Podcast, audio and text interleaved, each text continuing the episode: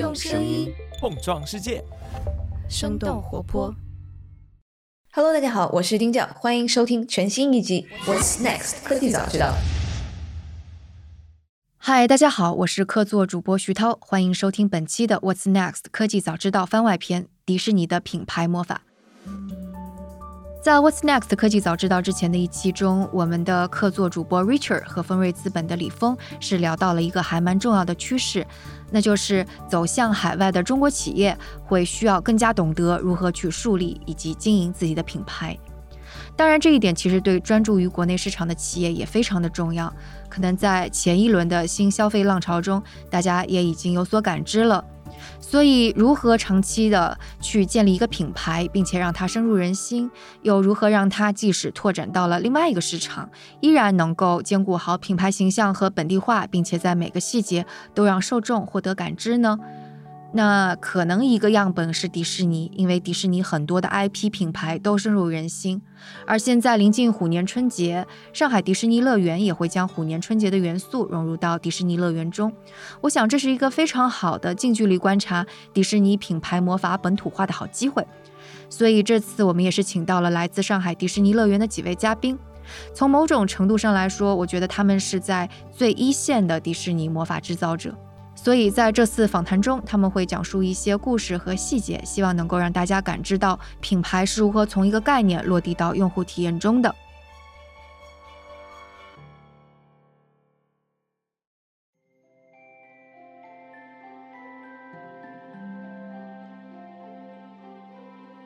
那首先我们请到的第一位一线迪士尼魔法制造者是董燕。Hello，董师傅，你好。你好，你好。对你应该算是上海迪士尼乐园的资深行政总厨，对吧？对的，是的。嗯，其实我们之前聊天的时候，你是有和我提到一个特别有特色的迪士尼年夜饭，就是啊、呃，有一个餐厅会提供海盗铜锅，要不要我们先从这个来说起？这个是一个我们非常有特色餐厅，它整个设计就是在海盗岛上，它的餐厅。它那边没有电的，它会光线比较昏暗，然后我那个灯它会晃来晃去的，就像你在那个岛上面一样的。其实就加勒比海盗的那个电影场景的感觉，嗯，对啊，那种感觉，就就那个感觉。那我们过年的时候通常是围着圆桌吃饭的，菜肴很丰盛，所以呢，我们就做了一个盆菜，就是说广东那边过年是有盆菜的嘛。它一个大砂锅，然后里面会放了很多的不同的原料，因为的地区的不同，它放的呃材料不同，但是尽可能是珍贵的好的原材料放进去。那所以呢，我们沿用了这个设计理概念去做了我们把博萨的那个盆菜。盆菜通常是用砂锅做的，为什么把博萨那边放了个铜锅呢？在那个海盗的时候，那个《加勒比海盗三》电影看过了啊，嗯嗯嗯，里面有一个船长是中国人演的啊。周润发，哎，这个是谁想到的？是是那个你们当时还真的又回过头去看了《加勒比海盗三》，然后做头脑风暴的吗？因为那天是我们在讨论的时候，我就想用砂锅砂锅，但是我想加勒比海盗那个岛，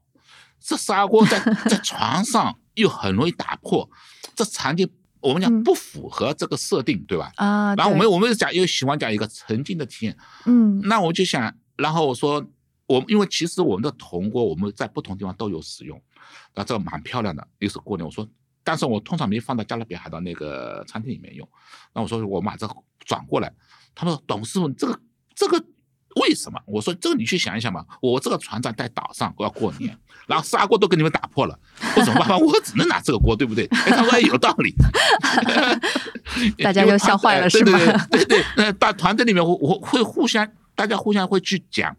哎，你的创意在哪里？你的这个点在哪里？如果是这个场景下，你应该是怎么样的？对，这个就设定了，这就是迪士尼的感觉，对吧？对对对，嗯、这也是在我在迪士尼这么多年学到的。有时候不仅仅是那个食品的好吃跟原材料珍贵和丰富程度，还有一个我那边就餐的时候，我去想象我是这个情况下怎么样的，也是很重要。嗯，其实某种程度上，它就相当于是你沉浸式体验当中一个真的可以吃的道具，就有这种感觉。对，其实我们在整个在我们的文化传统里面，吃任何的情况下都少不了，特别欢庆的时候、享受的时候，我们更离不开吃。作为我们是一个中国人，我们要怎么样去考虑在欢乐的环境下，怎么把我们的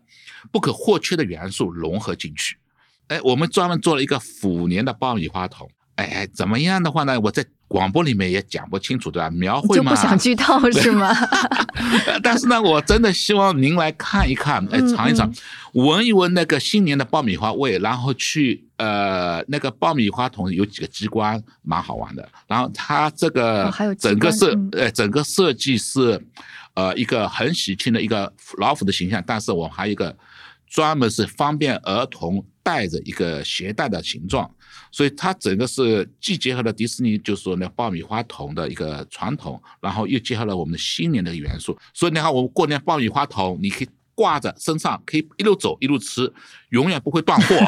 为什么？当你去上以后，旁边爆米花店，你还真去买个装上去，然后你排队也好，剧场看演出也好看表演也好，你永远有一个东西在嘴巴里面吃。因为我们在过年的时候觉得。嘴巴不停的吃，有不同的美食吃，那就是一个人生的一个一个美事，对不对？啊，对对对，真的春节就是吃吃吃，过年胖三斤。啊，迪士尼你在迪士尼玩的话，胖不了三斤，最多胖一斤，为什么呢？还有两斤你在各种地方走都走掉了。啊，对 对，你要去各种地方玩，对吧？要去看烟花，要去要去要参参加那个项目，对吧？要去逛菊石光人，我要去翻译地平线，都要走的。为什么我不会这么近？就是让你消化，消化以后呢还可以吃。好吧，开个玩笑。那你还有什么特别想安利我们的什么好吃的吗？其实呢，我想帮安利一个小的一个东西，就是在我们迪士尼园区，我们有一个产品非常出名，那叫米奇苹果。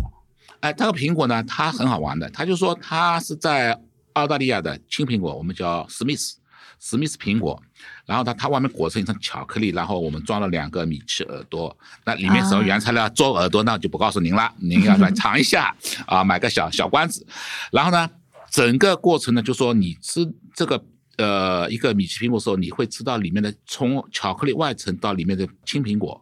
是欧美人喜欢口味。为什么这样说呢？那个青苹果非常有特色。它是又酸又涩，汁水多。在外国人的心目当中，甜的巧克力配了一个酸的涩的多汁苹果，对他们讲是美味。但是对我们来讲呢，中国人不是，我们的中国胃不习惯这个。所以呢，在我们这里的话，我们会换成我们的国产的香甜可口多汁苹果。然后说，我们从从外面甜到里面，从嘴巴里面甜到心里。啊，那我们过年时候呢，特别做了一个是虎年的造型。虎年造型，但它还是米奇吗？呃，米奇形状的虎年造型，它是有这米奇形状的，但是他们放了一个老虎的在形象在上面，在苹果上面，但外形是那个米奇的，所以是一个虎头米奇苹果。对对对对，很好吃的，很好吃的。嗯，好吧，我我已经在流口水了。所以就是其实相当于是为虎年春节准备特别的餐，其实你们也是提前很早开始准备。通常我们会提前一年的这样开始，为什么会这么长时间的话？因为在整个研发过程中，我们要去根据客人的反馈，结合我们的中国过年的元素。其实不光是过年的春节菜单，我们需要提到这么久。我们所有园区菜单开发都是这样一个周期。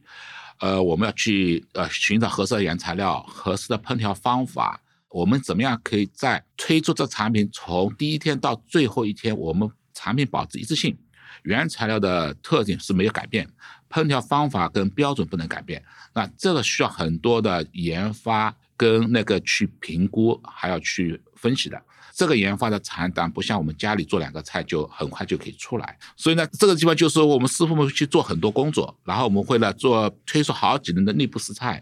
啊，我们的内部的小伙伴们也会过来试。那不光是厨师，很多就是说，啊，他们不是餐饮部的同事们过来试，他们会提交啊，这个可以的，这个我是北方人喜欢的哦，这个馒头我们我们以前家乡就这味道，那这种东西我会慢慢慢慢去调，那就一个周期比较长。嗯，所以听起来就是你们还挺像设计师的，就是在那个创意之前就已经定下了一些关键词，比方说春节这个餐厅是得多元化，就是这些东西全都已经定下来了，是吧？当我们研发产品的时候，有一个关键点就是我们去设想我自己是客人，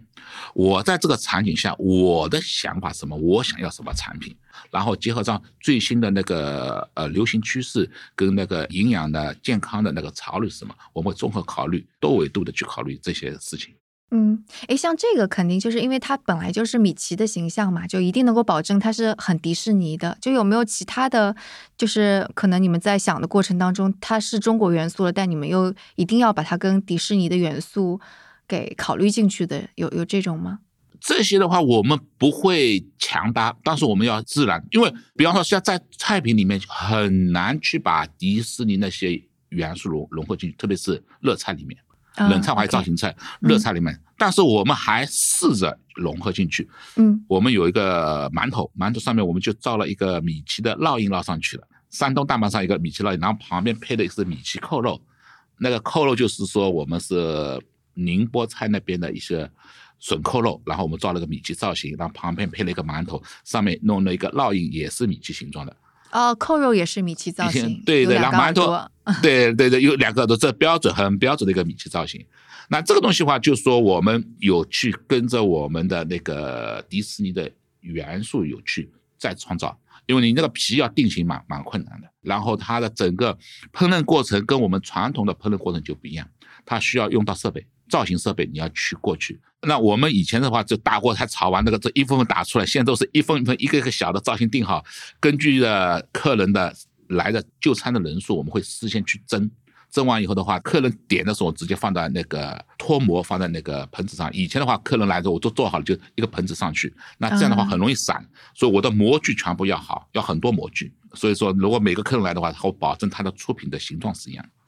那那太谢谢呃董大厨董师傅了，很荣幸，很荣幸就是能有机会和、呃听众和您一起分享这些我个人的体验，我也很开心。分享一个小数据，从开园到嗯现在，我们菜品更换了不少于六千种。六千种，天我们！甜品啊，五周年五周年到五周年为止，我们因为我你看园区我们有很多餐厅，然后还有酒店有很多餐厅，我们每个餐厅每年要花很多菜单，所以要换很多产品。你看，光我们生日蛋糕就有九款，OK，也还有别的东西，嗯然后我们还在每年推出，还有很多饮品，还有很多爆米花味道，还有很多冰淇淋味道。我们有真的有很多，从小吃到反单领，我们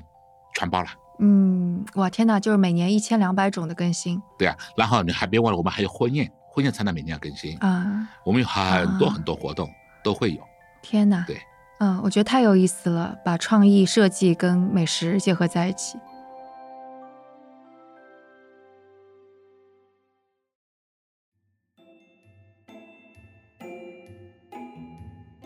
那接下来我们请到的是胡晓庆。Hello，小庆，呃，我知道你是在上海迪士尼度假区的驻团导演，对不对？是的，啊、嗯对，所以你能够稍微介绍一下你是负责什么样的工作呢？什么叫做驻团导演？驻团导演呢，他其实包括排一些新戏呀、以及维护我们现有的舞台的演出。那我想可能大家会比较好奇的是，因为春节马上就要到了，所以嗯那个时候去的话，会有一些和平时不太一样的表演啊、秀啊之类的吗呃，有很多，？OK，、呃，我们从一月十五号开始呢，在米奇大街上，我们会有呃两个比较常规性的一个演出，一个呢是米奇、米妮还有他的朋友们，唐老鸭呀，还有那个 Daisy 呀，呃，黛西呀，他的朋友。还有包括我们那个虎年的一个上海迪士尼度假区，我们称作为形象大使吧，跳跳虎，因为是虎年嘛，嗯，他都会参与进来的一个舞蹈。你知道米奇大街，我们的米奇啊，迪士尼朋友都住在米奇大街吗？嗯，嗯，这是他们住的地方，所以春节要来了，他们都很开心啊。他们就会觉得，哎，今年那个马上就要过春节了，那我们能给我们这些大家的来的这些人，能够带来一些什么样新鲜的体验呢？我们大家就来，要不要弄一个有上海特色的这一种舞蹈，然后跟大家一块儿来跳舞？我我们叫起来叫 Shanghai Swing，就叫上海摇摆舞，很好玩的，有上海二三十年代的一些特色。他一开始出来的时候会跟大家打招呼，告诉大家，哎，春节了呀，然后呢，很高兴见到大家，那我们一块儿来跳舞，我们来欢庆春节吧。然后在这过程中，他们就会先跳起来。跟大家一块儿跳跳嘛，然后舞者我们还有舞者，大家一块儿跳，然后后面可能米奇又会召集大家说，那不要我们只是我们自己跳，我们让大家一块儿加入我们嘛，然后我们舞者就会到观众中去，就是我们的嗯游客中去，拉着大家一起来。其实，在我们常规的一些演出中，会有一个环节很好玩的，叫惊喜特派员。惊喜特派员呢，就是你是游客的话，你在乐园里走，突然之间，呃，会有人过来跟你说，哎，我有一个惊喜送给你。啊，然后呢，你拿到了这个惊喜，你发现啊，他是邀请我去抽奖。哦，他给我了一个什么礼物。啊，我可以去什么什么地方，就这样的。那我们今年的这个春节期间就是比较特别，呃，这个特别的是春节我们不是还有那个财神嘛，我们要招财什么的，是不是？所以我们的财神是高飞，今年啊，就是高飞会，对对对，他会穿着财神哦的衣服为什么？为，什么他是财神？就每年不一样，有一年还是布鲁托，呃，都不一样的哦，嗯、嗯，对，今年是高飞。哦，所以这些互动其实也会由你们驻团导演来设计，是吗？呃，我们这一些演出其实不是我一个人排的，我们不是有好几个导演吗？呃，我们都会分工的。这一些只要和迪士尼朋友、只要和演员、只要和舞者相关的，都会有我们娱乐演出部，我们这些导演一定会参与的。嗯嗯，因为我们对品质是有一个把控的。所以你们是什么时候开始准备这些创意？啊，我们这个提早好久了，创意准备要提早一年，至少一嗯年。就是去年这个时候。哎，对对对，我们都要想好，哎呀，我们开始这个下一年我们要有一些什么新的东西。但是排练的话呢，我们一般会提早个大概一个月，因为我们季节性的演出啊靠得特别近。你看那个万圣节，后面马啊上就是圣诞节，然后又是我们的春节。嗯其实春节之前还有个新年元旦哦，所以我们的活动啊、演出其实更新的频率很快。嗯，我们创意要提早一年，甚至可能一年多，但是排练的话会大概也就提早一个月左右。所以如果拿那个虎年春节来打个比方的话，就是你们的这个创意的它的起点是在哪里？你们是根据什么东西可能限定，会说我要做什么样的创意之类的？一般来说啊，我们就是想一些新点子的话啊，呃，我们创意部门、娱乐演出部下面的创意部门，我们这些我们有导演，像我这样的导演，我们其实有好几个的，然后还有编舞，嗯。呃，还有设计，设计呢就是设计一些舞美啊，设计我们的装饰呀，我们这些机械性演出不是有很多特别漂亮的装饰吗？其实都是我们的设计师设计出来的，还有音乐总监，大家一块儿就是大家听到的音乐，我们活动中的演出中的音乐都是他把它给做出来的，我们都会聚集起来。那我们呃一般来说，我们会先就是头脑风暴嘛，然后大家都碰撞之后，我们觉得哎有几个，比如说有几个点子，我们觉得大家挺好的，我们就开始分组。就说你们这一组有一个导演，有一个编舞，然后我们有一个设计，有一个音乐总监，然后我们这四个人想这个点子，我们怎样把这个点子把它给演绎生发成一台演出，然后另外一组呢去想另外一个点子，我们就会分组，啊分组完之后呢，我们就大家讨论嘛，讨论完了，好了，哎，我们就坐在一起，呃，每一组选一个代表，我们来说，哎，这是我们组的这个想法。我们还有一张纸上啊，会把它画出来，就是我们会觉得这个演出看上去什么样子，这个舞台什么样子，这个地方如果我们要搭一个什么东西的话，它会长什么样子，都要给它就是整个的要说出来，然后就是互相交流。好，然后这个完了之后，这是我们小组，就是整个的创意部门一块儿弄嘛。我们有一个老板 Danny，他在迪士尼其实服务了有三十多年了。他在迪士尼这个全球的乐园，其实好多地方他都待过。他对于迪士尼的传统，对我们的演出品质的一些要求，他真的是非常了解。所以呢，我们会把这些想法汇总，然后去听听他有什么想法。他一般会觉得，哎，我们这些想法都挺有意思的，但是呢，他会跟我们开始指出来一些他觉得可能在具体的实施过程中我们会遇到的问题。嗯，比方说呢？比方说，我们当时其实觉得踩高跷这东西挺好玩的，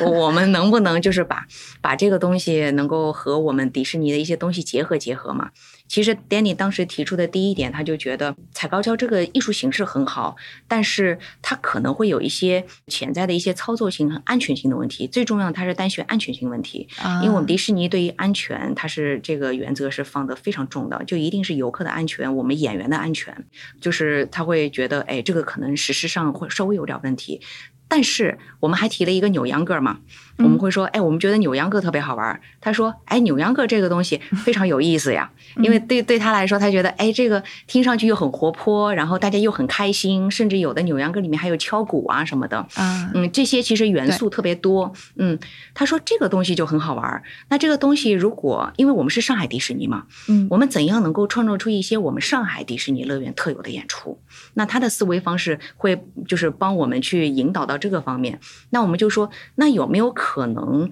我们就把这个舞蹈的形式，这种欢乐的形式啊，我们利用起来，能和上海的特色结合起来？嗯嗯，我们就想，那上海其实我们觉得最有上海特色的，可能就是老上海的一些东西，就是三四十年代、二三十年代那时候，呃，不是有一些呃，像百乐门啊那些，哎，很好玩的那些爵士呀，哎，对对对，就觉得哎，那种就特别有情调，然后又特别上海。那我们是不是可以这个做一个结合？就比如说二三十年代上海的这种歌的那种风格，其实就非常适合我们迪士尼朋友一起去跳。啊，他们穿上我们非常中式的，有一些上海特色的一些，因为每年都要穿新衣服嘛。那他们每年，我们迪士尼朋友每年也有新衣服。那穿上之后，在二三十年代上海的这种氛围中，大家就一块跳舞和游客互动，就会很好玩儿。这个就非常迪士尼，又非常的有当地的特色。不知道大家刚才有没有注意到小庆提到的，说每年春节乐园中的人物形象都会穿新衣，非常符合我们中国人新年穿新衣的传统啦。那我们也来看看，即使是衣服这样的细节，会有什么样的巧思和设计。那我请到的嘉宾是叶清华，大家都管他叫庆。Hello，大家好啊，我是来自上海迪士尼的呃娱乐演出服装部啊，我是服装研发经理。像是各位经常看到的迪士尼朋友。他们的服装造型都是由我们团队负责的，所以这一次春节你们是设计了多少套新装？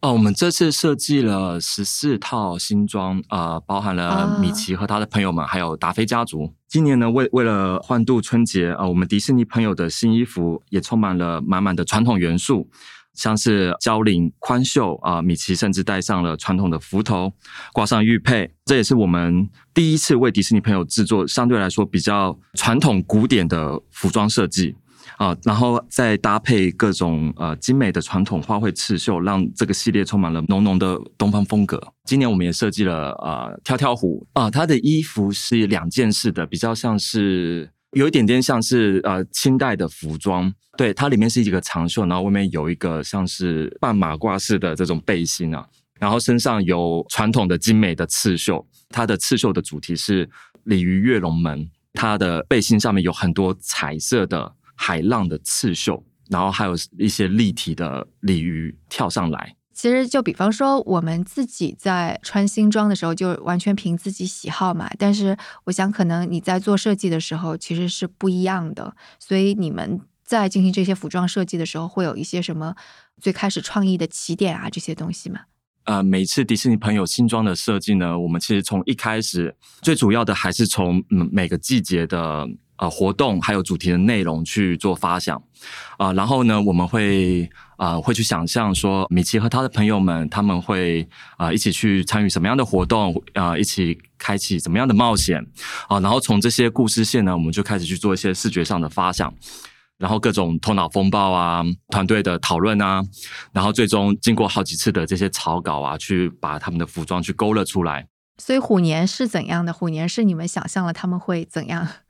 哦，虎年呃，其实呃，像米奇家族他们比较是走一个粉色系的，然后他们这次是中国风，这个粉色我们主要是想要是欢迎春天的到来，嗯，然后他们身上也会有有老虎的元素，但老虎元素比较相对比较明显的是在达菲家族。达菲家族他们就基本上是呃七个小老虎这样子，然后他们头上呢都戴着各种不同的啊老虎的头饰。我们今年去勾勒出他们从事的活动是一个，他们就组成了一个戏班，然后在新年的时候就是街上很热闹嘛，他们就会在街上去做一些杂技的表演啊，就敲锣打鼓啊，然后像可奇安就是递一些小点心、小食物给观众啊啊，然后像杰拉多尼啊，他本身就是一个小猫咪嘛。小猫咪跟老虎很相似嘛，所以它会穿着全身的有老虎斑纹的一种武身装去做一些杂技给大家看。对，所以他们就基本上是一个像戏班的一个这样子的一个设定。因为每个角色都不同，我们要怎么样去让同一个老虎主题去在不同的角色身上体现出来？举例来说，像是达菲家族每个朋友去设定一个主题，然后甚至是为他们命名。举例来说，像达菲，达菲他带领的戏班，他去啊放鞭炮啊，去造势，去炒热气氛。那鞭炮就代表着节节高升，所以我们就会叫他高升虎。然后像对啊，然后像雪莉梅啊，雪莉梅她是一身粉红，就代表着啊甜蜜，所以她是桃花虎。那琳娜贝尔她的服装寓意是年年有余，就是年年有余，就是很有福气嘛，对，所以所以她是福气虎。嗯，OK，你你最喜欢的其中一个新装是谁的？最喜欢的新装应该是琳娜贝尔吧。她的衣服这次是啊紫色系的，然后另外是她还戴了一个呃比较特别的虎头帽，然后这虎头帽是一个一种贝雷帽的变形，是一种东西方风格的一种结合。对，所以我觉得他的服装是非常特别的，所以我非常喜欢。哦，嗯贝雷帽形状的虎头帽，嗯这个还挺难想象的。是的，嗯，我好想看一下呀。对，你会看到的。嗯，对，就是如果到时候可以的话，我们可能会在 show notes 当中也放一下这张照片，然后让大家看到贝雷帽式的虎头帽是长什么样。嗯。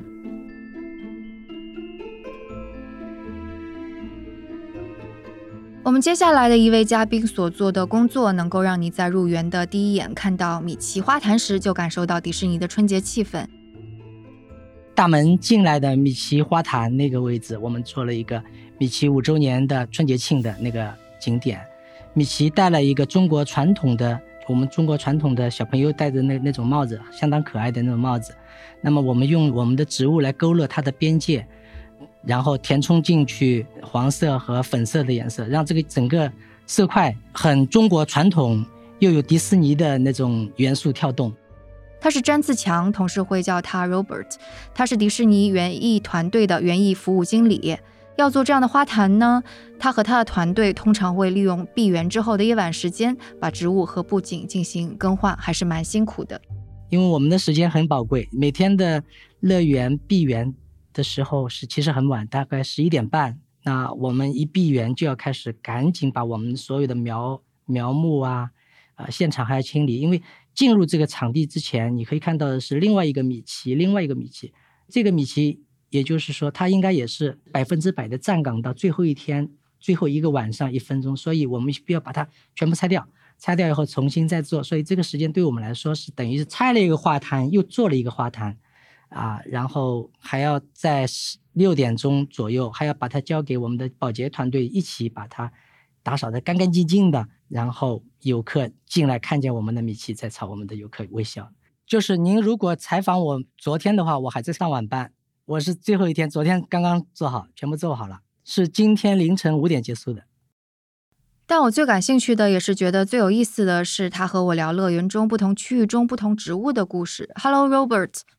您好，您好，我叫张子强，啊、我是来自迪士尼园艺团队的，呃，负责乐园里面的园艺的景观维护。我们有不同的呃乐园，有不同的主题哈，不同的主题里面需要我们植物构成的这些环境，它要表达的这种氛围是符合那个场景的。那就比方说，当你走到探险岛，左手转弯，那边是有个鳄鱼池，那边上有很多的象耳鱼，很大的叶子，有的叶子比我一个人都高。象耳鱼，它就是叶子很大，然后有一些花纹的那种。对，嗯，你就想我这个人比我这个人还要高的那种那种鱼。那我们把它种在哪里呢？我们把它种在那个大树丛下面。那这个时候，通常乐园开园的时候，基本上是八九点钟，那时候阳光是从东南面射过来，阳光透过那些呃树木，我们特意留的那些那个线投下的线，照射在我们的象耳鱼上面。有一些叶子是暗的，有些叶子是亮的，有些叶子边缘是金黄色的，当中是暗的那种绿的，就这种颜色，让你感觉就是置身于一种原始森林的这种感觉，啊，那是一种丛林的感觉。然后您走在那那个探险岛的路上的时候，会发现很多的植物都是跨过侧石，每条路不是有侧石嘛？跨过侧石它是可以爬出去的。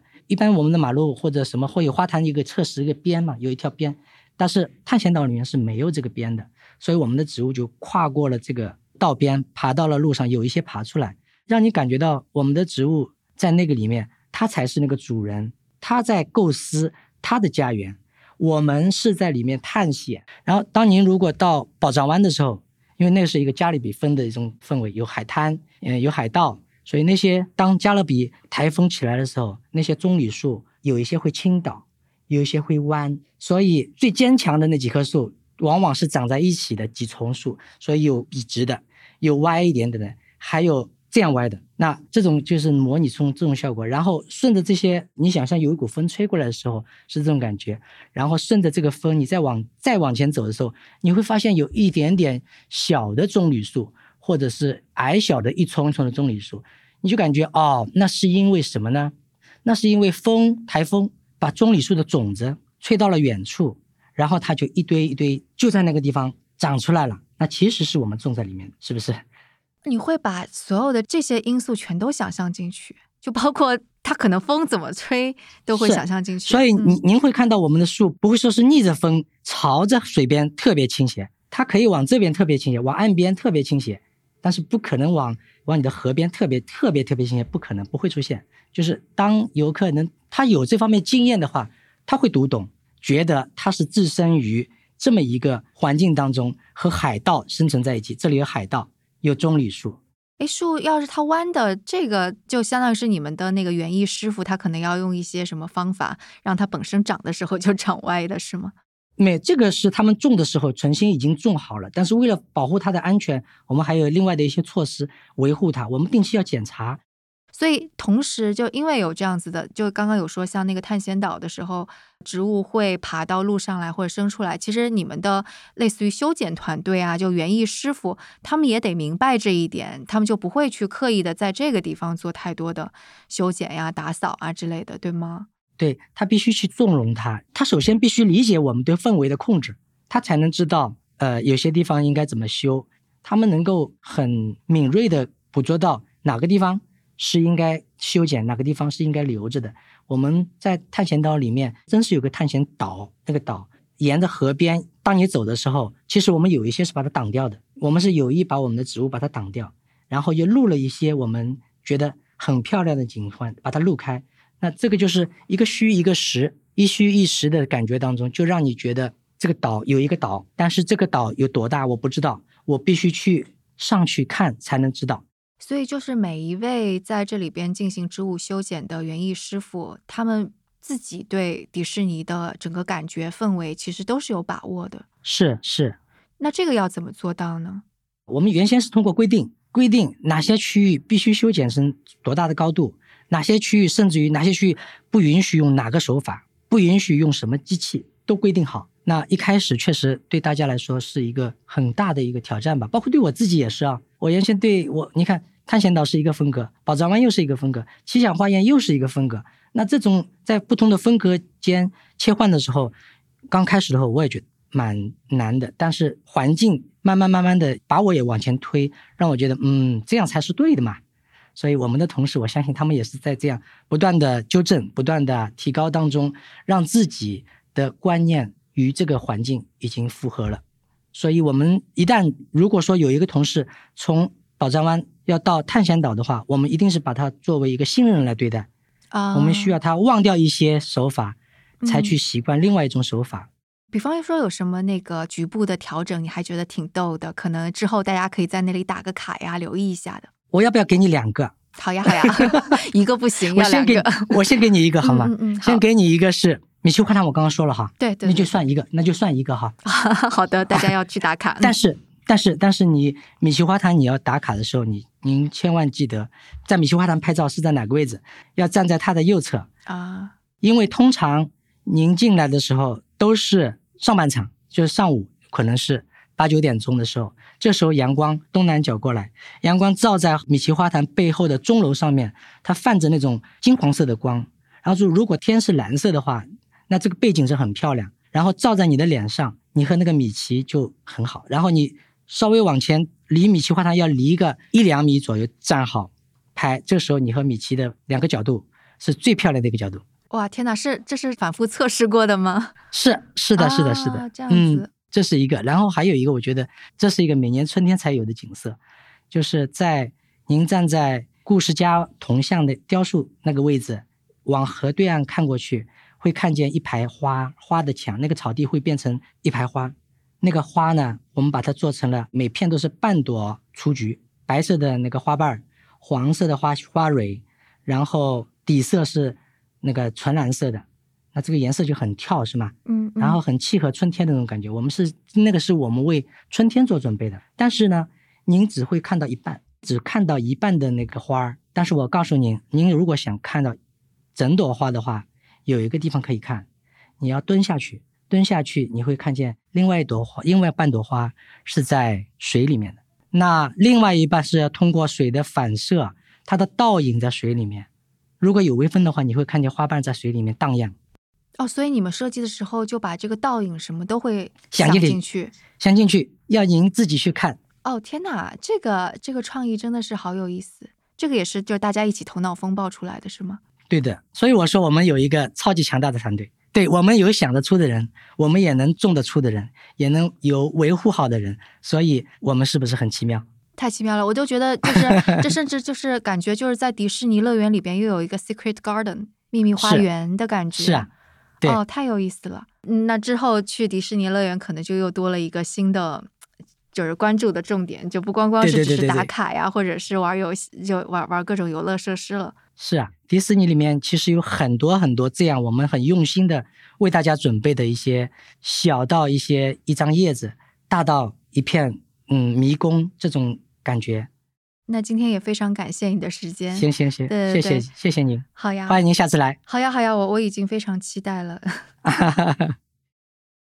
那最后，很多公司也会通过支持本土的社区、支持公益组织来树立积极的品牌形象。上海迪士尼度假区政府事务和社区关系副总裁王燕给我们做了一下这样的介绍。呃，我们其实在上海迪士尼度假区公共事务部下面，我们会专门有一个社区关系的团队。这个团队呢，是专门负责组织上海迪士尼度假区的一系列，我们说是。为社区带来积极改变的这样的一系列的活动，包括我们的志愿者活动啊，包括我们的慈善活动啊，包括我们和一些慈善合作伙伴一起去做的很多有意义的活动。比方说，他们的一个项目和东北虎有关。呃，我们其实从二零一八年开始就和世界自然基金会 （WWF） 一起合作，来资助一个东北虎保护项目。那么，通过这个项目呢，其实我们也是支持到东北虎的巡护员他们的保护，以及去反盗猎这样的一些行动。我们每年的四月份是迪士尼的地球月活动，那么我们都会邀请巡护员和他们的家人一起来到上海迪士尼度假区，呃，然后也和我们分享一些他们在巡护过程当中的一些工作和生活，也和我们演职人员来分享一些关于这个老虎保护的这样的一些知识。所以今年我们也会继续这样的努力，在上海迪士尼度假区四月份的迪士尼地球月。活动当中继续支持这个东北虎的保护项目。那么大家是不是知道东北虎一直也是处于一个濒临灭绝的一个状态？是。呃，全球可能现在只有不到六百只，那么在我们中国境内就更少，只有几十只。嗯。呃，而且通过这个世界自然基金会的一系列的努力。其实最近这段时期呢，东北虎的数量已经开始有比较明显的一个增加。我们也非常欣慰的这个看到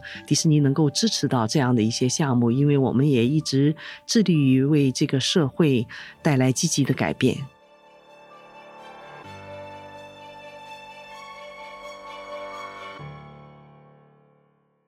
那这就是我们今天 What's Next 科技早知道的特别节目——迪士尼的品牌魔法。采访中提到的如何用故事和细节让一个品牌更加生动，也更能和本土结合，深入人心，对我自己也是很有启发。那希望也对大家有启发。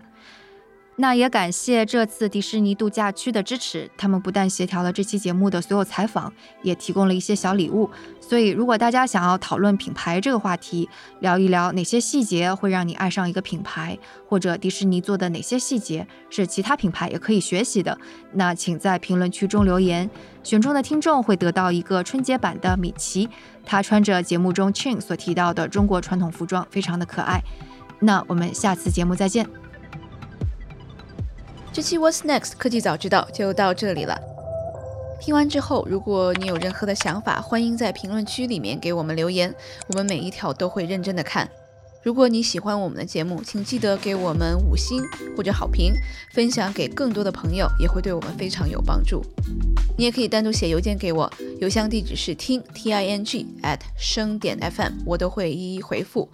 那同时，公众号和微博也可以搜索“生动活泼”，声是声音的声。节目相关的更多信息会在公众号里出现，微博和公众号都会有不定期的福利给到大家。如果你想要跟我们更加紧密的讨论和分享，或者想要认识和你一样有求知欲的新朋友，可以加入我们的微信群。进入听众群的方法是在公众号文章中扫码添加，或者是公众号后台回复“科技早知道”即可获取邀请码。期待你的加入，我们下期见。